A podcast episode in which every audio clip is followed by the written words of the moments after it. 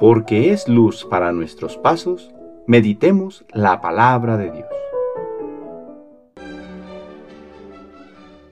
Del Santo Evangelio según San Mateo capítulo 14 versículos del 22 al 36. En aquel tiempo, inmediatamente después de la multiplicación de los panes, Jesús hizo que sus discípulos subieran a la barca y se dirigieran a la otra orilla, mientras él despedía a la gente. Después de despedirla, subió al monte a solas para orar. Llegada la noche, estaba él solo allí. Entretanto, la barca iba ya muy lejos de la costa y las olas la sacudían, porque el viento era contrario. A la madrugada, Jesús fue hacia ellos, caminando sobre el agua. Los discípulos al verlo andar sobre el agua se espantaron y decían, es un fantasma, y daban gritos de terror. Pero Jesús les dijo enseguida, tranquilícense y no teman, soy yo. Entonces le dijo Pedro, si eres tú, mándame ir a ti caminando sobre el agua. Jesús le contestó, ven. Pedro bajó de la barca y comenzó a caminar sobre el agua hacia Jesús, pero al sentir la fuerza del viento le entró miedo. Comenzó a hundirse y gritó, Sálvame, Señor. Inmediatamente Jesús le tendió la mano, lo sostuvo y le dijo, Hombre de poca fe, ¿por qué dudaste? En cuanto subieron a la barca, el viento se calmó. Los que estaban en la barca se postraron ante Jesús, diciendo, verdaderamente tú eres el Hijo de Dios. Terminada la travesía, llegaron a Genezaret.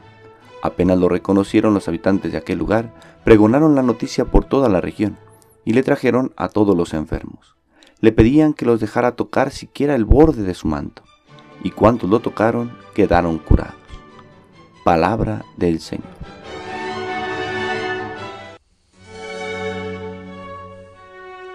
Martes de la décimo octava semana del tiempo ordinario. Escuchando el Evangelio de este día, observemos a Pedro. Pedro es un pescador experto. Quizás en muchas ocasiones se habría tenido que enfrentar a las inclemencias del tiempo, en medio del mar que está lleno de sorpresas e incertidumbres. Sin embargo, esa noche es especial.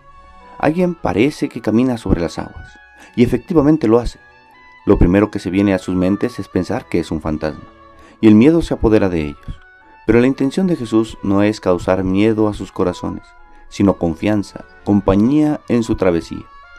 Pedro se anima y pide la gracia para poder realizar lo mismo que el Maestro está haciendo, caminar sobre el agua, y comienza, y saca un pie y otro de la barca, y no se hunde, da unos pasos más, pero de repente el viento se vuelve más fuerte, y pierde la fuerza que lo sostenía, se hunde, y surge un grito, Sálvame Señor la mano de Jesús se extiende para sacarlo del agua. ¿Qué falló en aquel momento de gracia en que Pedro comenzaba a dar sus pasos sobre las aguas y parecía que avanzaba? Quizás la mirada de Pedro dejó de estar puesta en el Maestro. Algo le distrajo. El viento, el mar, la sorpresa, quizás sus propios pensamientos y miedos. En otras palabras, quitó sus ojos del Maestro y entonces comenzó a hundirse. Igual nos pasa a nosotros en el mar de la vida. Le pedimos a Jesús que nos permita caminar por encima de las tormentas, y lo hacemos. Nos sentimos seguros pues sabemos que vamos hacia Él y nos mira. Pero en ocasiones la tormenta se vuelve más fuerte, o al menos eso parece, y le hacemos más caso a los problemas que a la presencia de Jesús en medio de la tormenta, y comenzamos a hundirnos. Sin embargo, aún ahí, podemos gritar a Jesús con la confianza de que nos atenderá, que extenderá su mano y nos ayudará a seguir adelante.